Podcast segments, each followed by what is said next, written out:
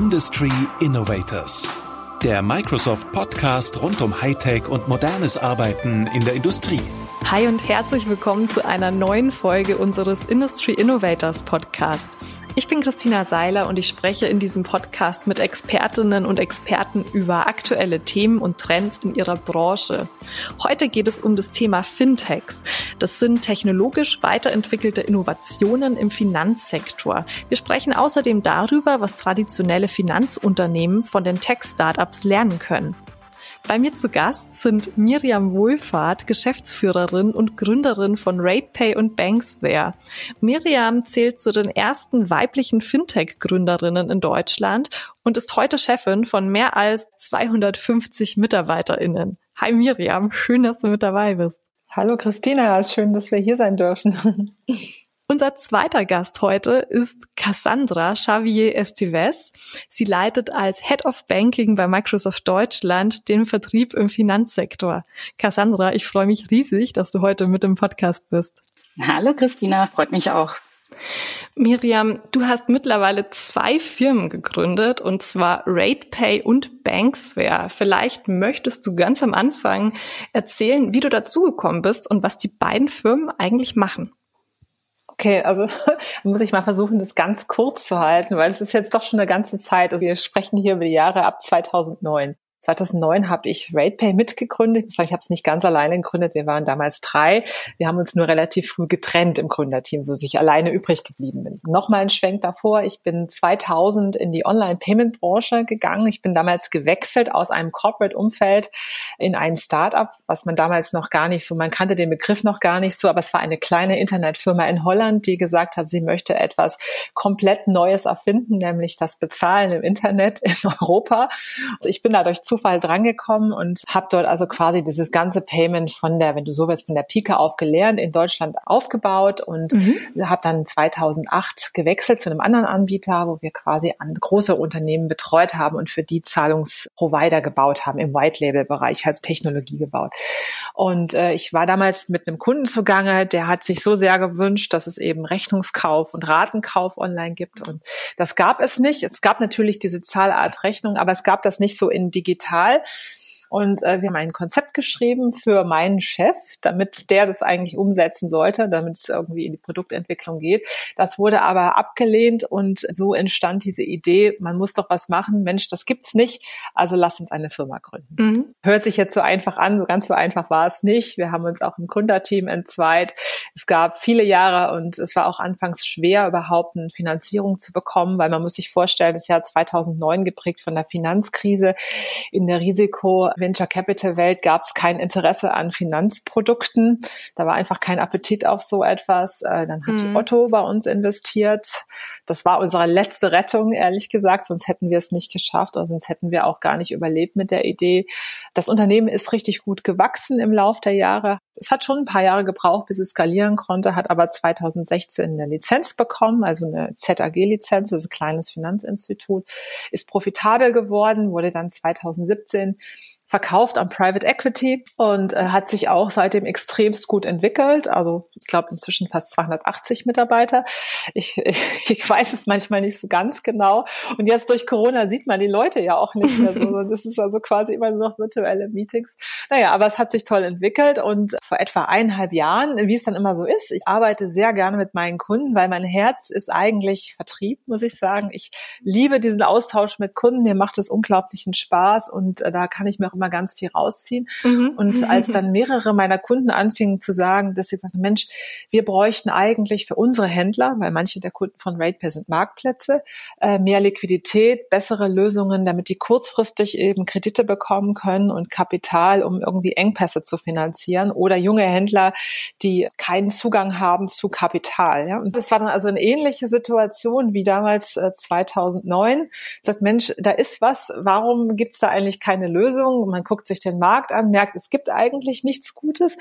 Dann habe ich äh, mit einem Geschäftsfreund, den ich schon seit vielen Jahren kenne, einen Anwalt, der eben auch gerade aus dem regulatorischen Umfeld kommt und viel mit in der Bankenwelt gemacht hat, mit dem habe ich darüber gesprochen und wir beide haben dann eigentlich zusammen diese Idee immer weiter gesponnen, weil wir gesagt haben, man, eigentlich müsste man das machen. Und dann habe ich auch gedacht, wenn man das machen will, dann muss man es jetzt noch machen. Also, ich, also irgendwie ist jetzt noch eine gute Möglichkeit, das zu tun. Also mein Energielevel ist noch hoch genug, das kann ich noch gut durchziehen. Ich habe heute eigentlich viel bessere Grundvoraussetzungen als damals vor elf Jahren, weil mein Netzwerk ist deutlich besser. Ich habe heute einen Track Record und dann habe ich mit meinen Shareholdern bei RatePay gesprochen, habe denen gesagt, hört zu, ich würde eigentlich gerne so ein bisschen äh, auf die Seite gehen und nicht mehr so sehr in der, in der Führung des Unternehmens sein, um dann eben das neue Baby zu starten. Wie gesagt, das neue Baby heißt Banksware. Das zweite Baby. Genau. Mhm. Ist dann auf der Händlerseite, dass man eben innerhalb von 15 Minuten einen Kredit bekommen kann und das auch für sehr junge Unternehmen, die zum Beispiel noch jünger sind als ein Jahr, wenn sie sich gut entwickeln, dass dieses Geld auch sofort zur Verfügung gestellt wird. Und das, man nennt das im Prinzip Embedded Financial Services. Das heißt, dass man in, in Plattformen, also zum Beispiel in Marktplätzen oder in jeder Art von Plattform eine Lösung bereitstellt, wo man dann ganz einfach eben Finanzprodukte vertreiben kann. Und so sind wir so ein bisschen, wenn man das so betrachtet, was Banksware ist. Banksware ist im Prinzip die Brücke zwischen der klassischen Bankenwelt mhm. und den Plattformen. Also da auf den Plattformen immer mehr Handel entsteht, ist es eben sehr gut, den Kunden dort abzuholen, wo er ist, nämlich auf der Plattform. Und der Bank bieten wir durch unsere Software eine Brücke dort, ich sag mal, die Finanzdienstleistungen zu erbringen in der Plattform. Und wir sind der Connector so ein bisschen. Mhm. Aber super spannend. Jetzt hast du quasi in ein paar Minuten die komplette Entstehungsgeschichte von zwei sehr schnell wachsenden Fintech-Firmen beleuchtet. Du hattest ja am Anfang schon gesagt, dass das Thema Finanzierung natürlich eine Herausforderung war. Wenn man jetzt in den Markt guckt, also vielleicht auch in deine Richtung, Cassandra, du hast ja auch mit super vielen Kundinnen und Kunden aus der Finanzbranche Kontakt. Welche Hürden gibt's denn für Finanzunternehmen, genau solche neuen Lösungen zu entwickeln? Also was beobachtet ihr da im Markt? Also aus meiner Sicht sind mir drei Dinge immer wieder aufgefallen, die so als Hürden auftauchen. Das eine ist fehlende Kultur ja, und der Wille zur Innovation. Das heißt, nach wie vor tun sich so viele Unternehmen schwer, ihr Geschäftsmodell gemäß ihrer eigenen digitalen Agenda auch zu sagen, zu transformieren. Und das liegt nicht unbedingt an technologischen Rahmenbedingungen, sondern eben auch an der notwendigen kulturellen Veränderung. Das heißt, das richtige Mindset zu schaffen, Innovation zuzulassen, Dinge mal auszuprobieren, mal zu scheitern und eben auch eine Kultur zu schaffen, top-down. Ein anderer Aspekt, den ich auch sehe oft, ist Kosten versus Innovation. Das heißt, es werden sehr oft kurzfristige Entscheidungen getroffen, also günstigere Lösungen werden ins Haus reingeholt, mhm. die gegebenenfalls zwar jetzt passen, aber eigentlich steht jetzt schon fest, dass es keine gesamtheitliche oder Langzeitlösung sein wird. Das heißt, es wird nicht langfristig genug in die Zukunft gedacht, ja, oder es fehlt so ein, sag ich mal, zukünftiges Gesamtbild, weil es einfach zu viele Silos in dem Unternehmen gibt, wo der eine Bereich gar nicht weiß, was der andere macht. Und dann werden ganz viele Einzellösungen irgendwie angeschafft und weniger diese Vorteile einer Plattform genutzt. Und last but not least, weil wir in Financial Services sind, natürlich Datenschutz und Regulatorik. Miriam hat es ja auch schon gerade vorhin erwähnt.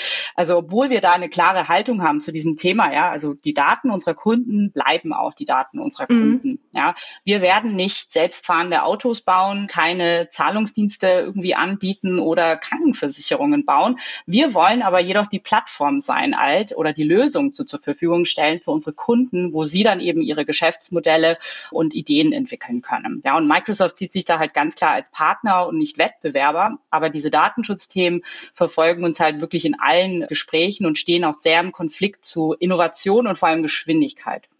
Miriam, wenn jetzt ein CEO von, ich sag mal, einem großen traditionellen Bankinstitut auf dich zukommt und sagt, wie kann ich denn in meinem Unternehmen innovative Lösungen entwickeln? Was könnte der sich denn von Fintechs abschauen? Das ist natürlich gar nicht mehr so einfach. Also zum einen ist es häufig so, dass äh, wenn wir uns die CEOs der traditionellen Bankhäuser angucken, dann haben sehr wenige von denen überhaupt ein technologisches Verständnis. Und ich glaube, das ist schon ein großes Problem. Oder auch generell die, ich sag jetzt mal C-Suite, der gesamte Vorstand hat in der Regel sehr wenig technologisches Verständnis. Mhm. Also das denke ich mir nicht einfach so aus. Ich habe das, ich glaube, ich habe vor, vor einer Weile mal einen Tweet gelesen. Es gibt einen bekannten Blogger in der Fintech-Szene, der heißt Chris Gill Skinner, der macht das international sehr viel. Mhm. Und der hat nämlich darüber sogar mal geschrieben, ich kriege die Zahl jetzt nicht mehr ganz genau zusammen, aber ich glaube, nur sechs Prozent ich sag mal, der gesamten Vorstandsebene in, in Finanzinstituten besitzt überhaupt technologisches Verständnis. Und ich glaube, da äh, ist eigentlich eins der Grundprobleme, weil du weißt, ich glaube, man kann schwer Entscheidungen treffen, wenn man das nicht alles sehen kann, was da vielleicht ist. Und da hat Cassandra eben genau das Richtige gesagt. Die Entscheidungen werden oft jetzt so getroffen, man sucht mal schnell das günstigste raus oder man hat einfach nicht genügend Kompetenz, vielleicht mal ganz krass gesagt, um die richtigen Entscheidungen zu treffen.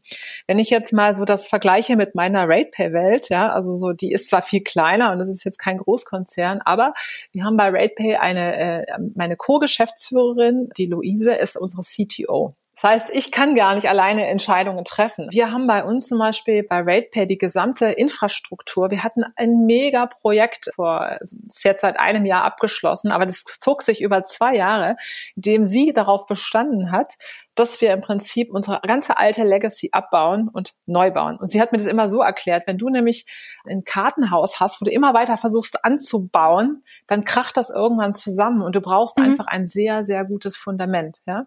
Und wenn du das nicht hast, dann kannst du auch nicht richtig gut bauen. Und das ist für mich immer so ein Zeichen gewesen, Mensch, ich brauche jemand auch an der Seite, damit ich gute Entscheidungen treffen kann, der wirklich auch eine Stimme hat. Und ich glaube, das würde ich im Prinzip jedem CEO raten, äh, der heute irgendwo ähm, ich sag mal, am Steuer sitzt, zu sagen, nimm dir bitte die richtige Person mit an Bord und nimm dir die auch so mit an Bord, dass die Person vielleicht gegebenenfalls die Entscheidung trifft, wenn sie technologisch sind und nicht du, weil man selber einfach nicht diesen Weitblick manchmal hat und das vielleicht nicht richtig versteht. Und ich glaube, das ist extremst wichtig, weil wenn wir uns angucken, welche Firmen in der Zukunft erfolgreich sind, dann sind es die Unternehmen, die die Technologie am besten verstehen und die Tech in ihrer DNA verankert haben die quasi auch ihr Mindset für, für neue Ansätze sozusagen ja. öffnen. Und wenn du natürlich dir die, ich sag mal, die Vorstände heute anguckst, viele sind schon sehr lange dort, die machen ihren Job bestimmt auch ganz gut, aber da ist wenig Diversität. Und ich sage jetzt mit Diversität nicht unbedingt, dass es jetzt Frau und Mann sein muss, aber es gibt auch häufig, sag ich mal,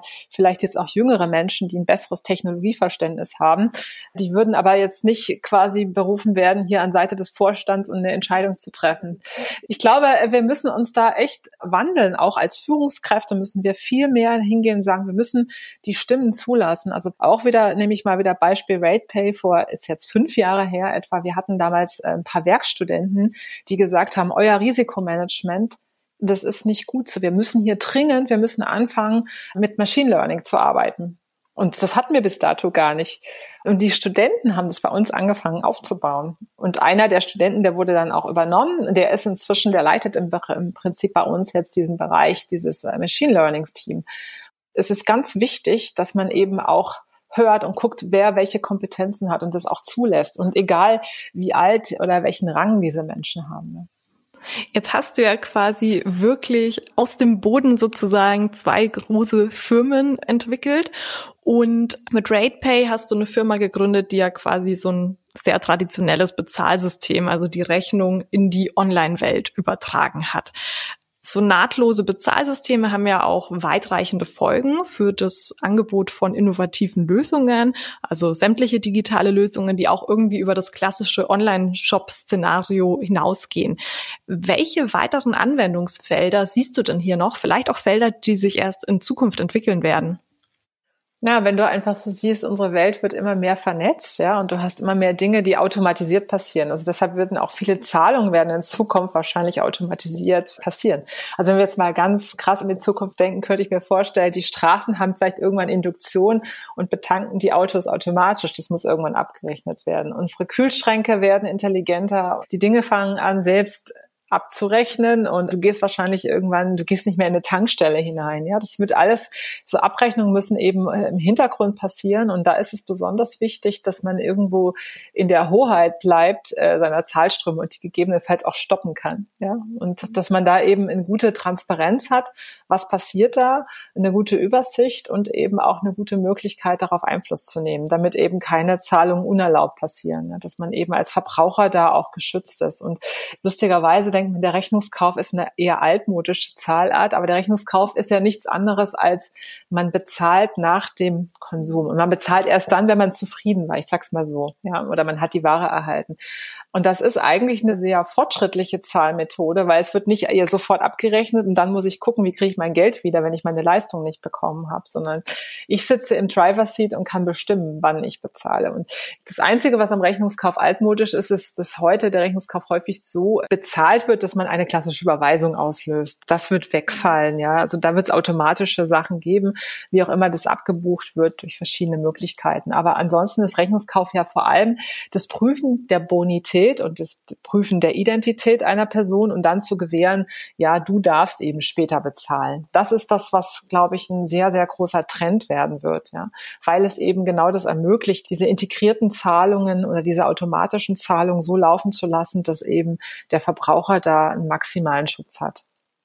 Cassandra, wie können denn Plattformangebote oder wirklich Plattformdienste dazu beitragen, solche Systeme oder solche Angebote zu fördern? Generell Cloud-Plattformen können natürlich digitale Bezahlanbieter auch dabei unterstützen, ihre Lösungen eben in einer sicheren Umgebung bereitzustellen und eben auch nach Bedarf zu skalieren. Also zum Beispiel, wenn Kunden die Lösung auch mehr nutzen. Und wie auch vorher schon erwähnt, ja, wir versuchen uns da zu fokussieren im Vergleich zu anderen eben auf eben solche skalierbaren, sicheren Cloud-Plattformen und werden eben nicht selber als Payment-Anbieter auftreten. Ja. So schaffen wir auch meistens eine wichtige Vertrauensgrundlage auch für unsere Kunden und auch Partner und können uns im Endeffekt auch auf die Weiterentwicklung unserer Technologien konzentrieren, wie eben im Bereich künstliche Intelligenz oder Low-Code.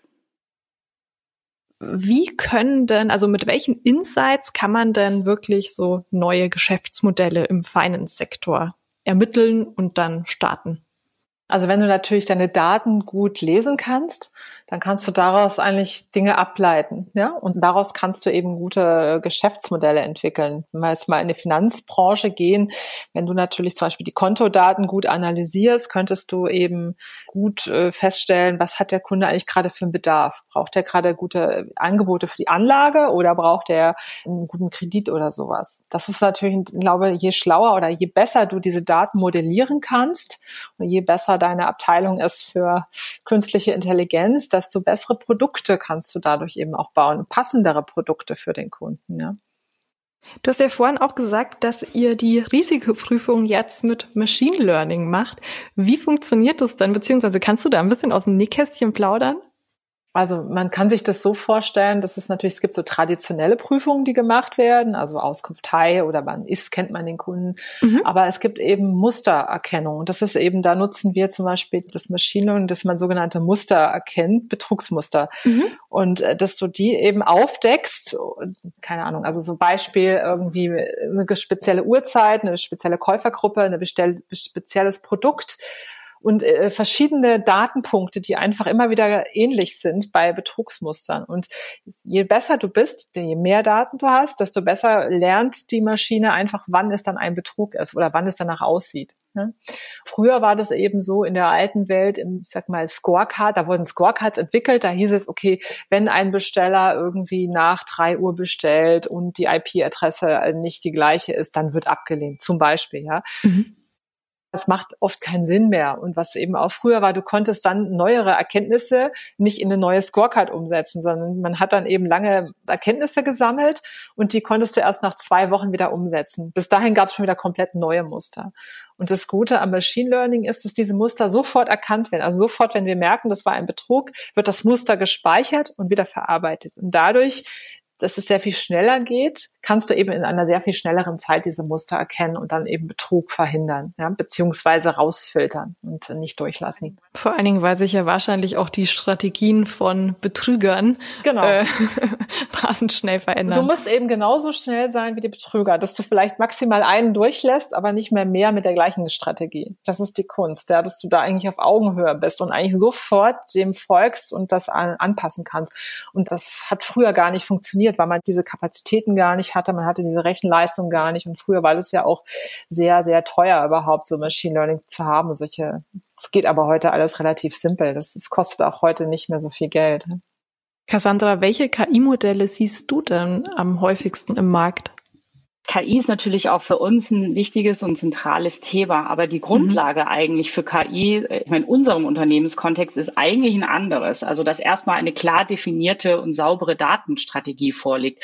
Wenn ich jetzt mal unseren Microsoft Deutschland CTO Benny Craig zitieren darf, der sagt immer, when AI is king, then data is King Kong. Also es fasst es eigentlich ganz gut zusammen, dass wir nur dann mit Hilfe von AI und Machine Learning Modellen auch dann erst neue Geschäftsmodelle entwickeln können, wenn wir eben auch eine saubere Datengrundlage haben. Ja, und da spielt halt eben solche Sachen wie Data Governance ist eben da ein zentrales Thema, das wir gerne unseren Kunden auch erstmal nahe bringen möchten. Und dann, sobald das Unternehmen ja auch eine klare Strategie hat und auch seine, sage ich mal, Datenschätze sinnvoll verwaltet, dann können wir erst eigentlich im nächsten Schritt die Machine Learning Modelle auch aufbauen oder weiter ausbauen mhm. und dann eben das, was Miriam ja auch schon erwähnt hat, so geschäftsentscheidende Vorhersagen treffen, Ableitungen für Fachbereiche tätigen und eben diese maßgeschnitterten maßgeschneiderten, personalisierten, äh, sagen wir mal, Customer Experience dann auch wirklich ins Leben rufen. Genau, das ist natürlich die Grundvoraussetzung. Ja, die ist, äh, also die haben wir bei uns ganz gut geschaffen. Aber ich glaube auch, da hast du recht, es bringt nichts, ein, ein traditionelles Unternehmen einfach nur Leute, die jetzt Machine Learning machen sollen, wenn du eine schlechte Datengrundstruktur hast. Ich hatte letztens mal ein Kollege aus der Branche hatte mal was gesagt, das fand ich eigentlich ganz treffend. Er sagt also beim AI oder bei der künstlichen Intelligenz ist es so, Shit in ist Shit out. Ja, also du brauchst du brauchst einfach eine sehr gute Grundlage, um damit arbeiten zu können. Nur dann, wenn du diese Grundlage geschaffen hast, kannst du auch echt gute äh, Modelle dann irgendwie daraus ableiten oder Erkenntnisse ableiten. Ja.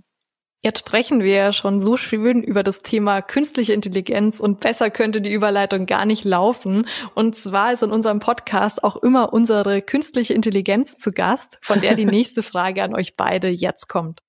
Danke, Christina. Künstliche Intelligenz ist die Basis für die Entwicklung vieler innovativer Geschäftsmodelle. Die Möglichkeiten sind schier grenzenlos. Welche ethischen Aspekte spielen mit Blick auf diese Entwicklung für euch eine Rolle?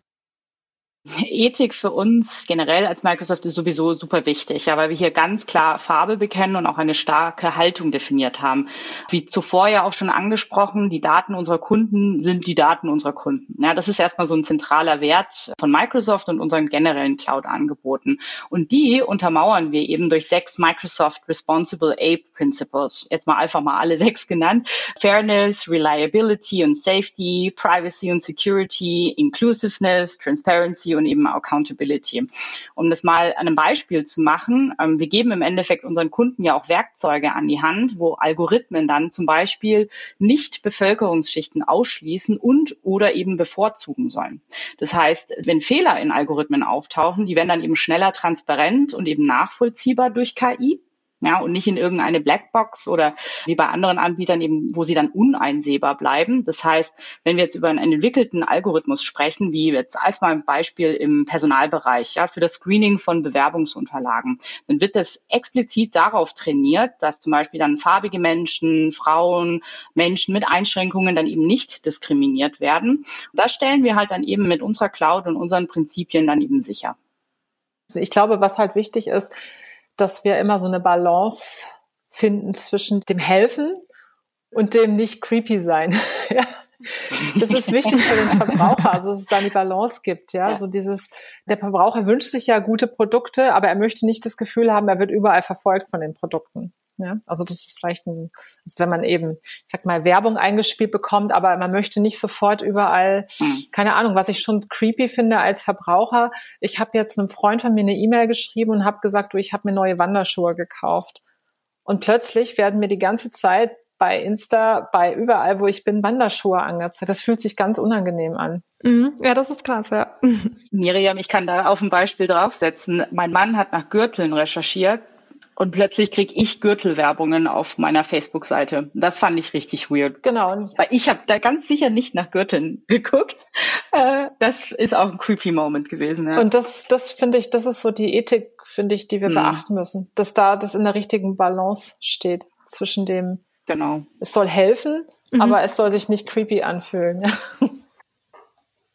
Ja, es stimmt aber tatsächlich, weil ich glaube, das hat jeder von uns schon mal irgendwie im Privatleben erlebt, dass man so einen Moment hatte, wo man sich dachte so, okay, ich habe gerade irgendwas gesagt und plötzlich erscheint die Werbung Hilfe. Also, So, jetzt langsam ist es auch wieder Zeit für einen kleinen Location-Wechsel. Ich gehe ja mit meinen Podcast-Gästen am Ende des Podcasts immer ganz gern in die virtuelle Bar oder ins virtuelle Café, der Ort, an dem wir so ein bisschen hinter die Kulissen gucken. Und die Entscheidung liegt natürlich wieder bei euch. Bar oder Café? Also da ich mich nicht erinnere, wann ich das letzte Mal in einer Bar war seit Corona, fällt mir die Entscheidung ehrlicherweise sehr leicht für die Bar, auch wenn es von der Uhrzeit her nicht so passt. Aber man sagt ja so schön, irgendwo in der Welt ist es ja abends. Das ist gut. Also ich komme mit in die Bar, schließe ich mich an. Super. Perfekt, dann nehme ich euch mit in unsere virtuelle Warm. Ja, ich würde mir jetzt auf jeden Fall, ja, ich glaube, so eine Weißweinschorle schadet nicht, kann man sich immer ganz gut bestellen. Was nehmt ihr? Ich nehme Gin Tonic. Moskau Mule. Wunderbar, dann sind wir bestens ausgestattet. Was mich vorhin total interessiert hat, ihr seid ja beide in einer Domäne tätig, die grundsätzlich sehr männerlastig ist. Was muss sich denn aus eurer Sicht ändern, damit es mehr Frauen in der Branche gibt? Tja, leider ist das erstmal eine Tatsache, aber was können wir anders machen? Ich denke persönlich, dass wir alle erstmal einen Beitrag leisten können. Also es fängt erstmal an, dass wir Frauen ja, für Tech-Jobs erstmal begeistern. Jetzt mache ich nämlich gleich mal nebenbei so ein bisschen Werbung für eine lokale Microsoft-Initiative, die aus unterschiedlichen Bereichen bei Microsoft entstanden ist, wie aus unserem Area Learning Team, Marketing, Enterprise Sales und Customer Success.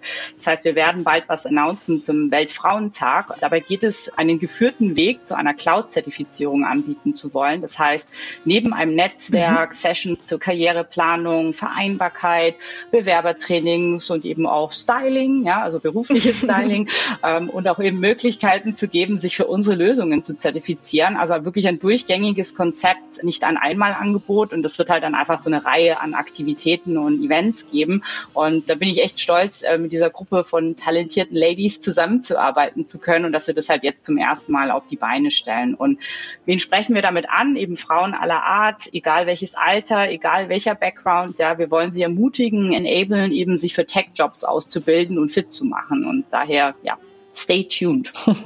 Ja, spannend. Ich glaube auch, also das Wichtigste ist, wir brauchen mehr Role Models, also dass man einfach äh, wenn man was sieht, was man vielleicht sein will, dann will man das vielleicht auch sein. Also gerade als junger Mensch, ja. Und äh, mhm. ich glaube, wir müssen aber, was mhm. ganz wichtig ist, wir müssen früher ansetzen mit dem Thema. Also wir müssen in die Schulen, wir müssen mhm. Mädchen zeigen, was es da draußen für Berufe gibt, was es für coole Frauen gibt. Es müssen in den Schulbüchern müssen mhm. Frauen genauso in Männerberufen abgebildet werden wie Männer in Frauenberufen, in klassischen, ja, so dass sich diese Haltung verändert gegenüber, was ist typisch und äh, was ist ein Beruf, der zu einem Mädchen passt und dieses Mädchen machen kein Mathe, mhm. das ist doch Quatsch, ja. Also das ist, äh, das kann eigentlich nicht sein und ich glaube, man muss Begeisterung rausholen auch für Technologieberufe und man muss vielleicht auch zeigen, man muss, wenn man in einem Technologieumfeld arbeitet, gar nicht unbedingt programmieren können oder gut Mathe können. Ja, es ist ja, ich kann beides nicht. Ja, ich verstehe, äh, ich verstehe ich auch nicht.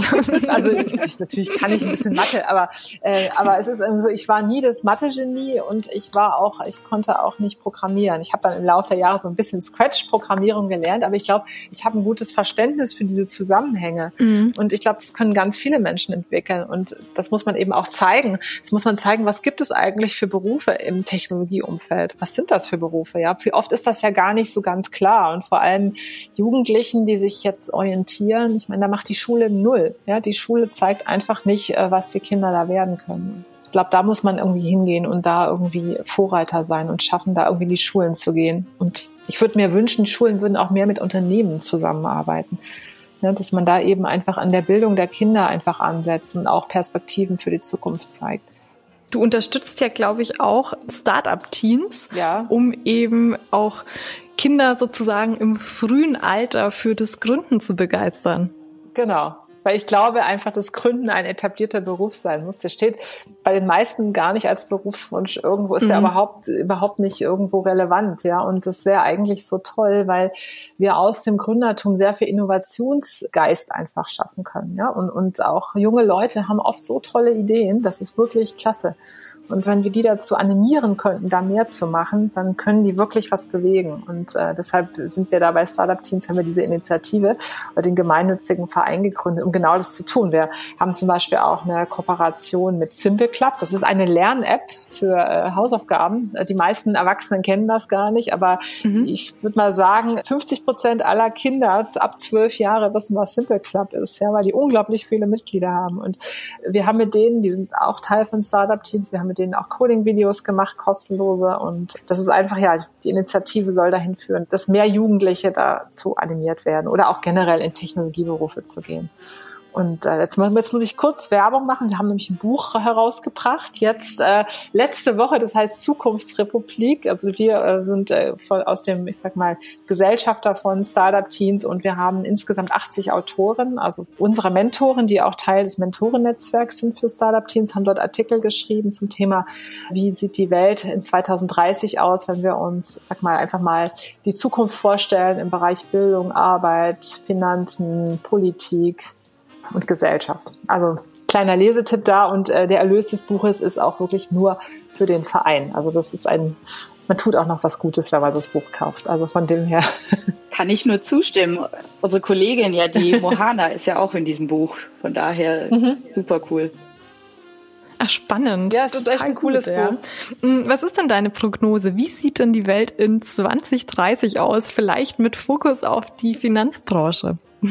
Uh, das ist gar nicht so einfach. Also mein Thema in dem Buch war eigentlich, wie sie, deshalb habe ich eben auch dafür plädiert, dass mehr, ich sag mal, C-Level äh, mit Technologiewissen ausgestattet wird. Das ist mein Wunsch, ehrlich gesagt. Und das wäre es natürlich auch für die Finanzbranche, weil dadurch lassen sich einfach technologisch hervorragendere Firmen bauen. Und ich glaube, dass, wenn ich mal die Prognose trifft, die Unternehmen in der Finanzbranche, die es schaffen, sich auch zu transformieren und irgendwo auch neu zu erfinden zum Teil, ja, die werden auch weiterhin da sein. Aber es wird auch einige Finanz, einige Banken vor allem geben, die es nicht schaffen werden und die werden meiner Meinung nach verschwinden.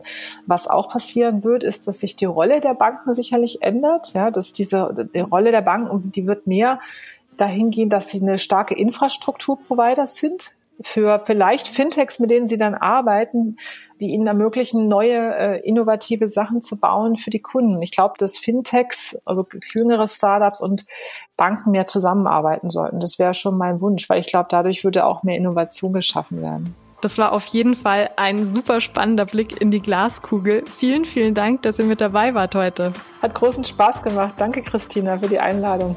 Danke, mir auch. Das waren Miriam Wohlfahrt von RatePay und Banksware und Cassandra Xavier Esteves von Microsoft Deutschland über die Zukunft der Finanzbranche.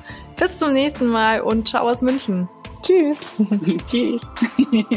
Industry Innovators. Jetzt abonnieren. Überall da, wo es Podcasts gibt.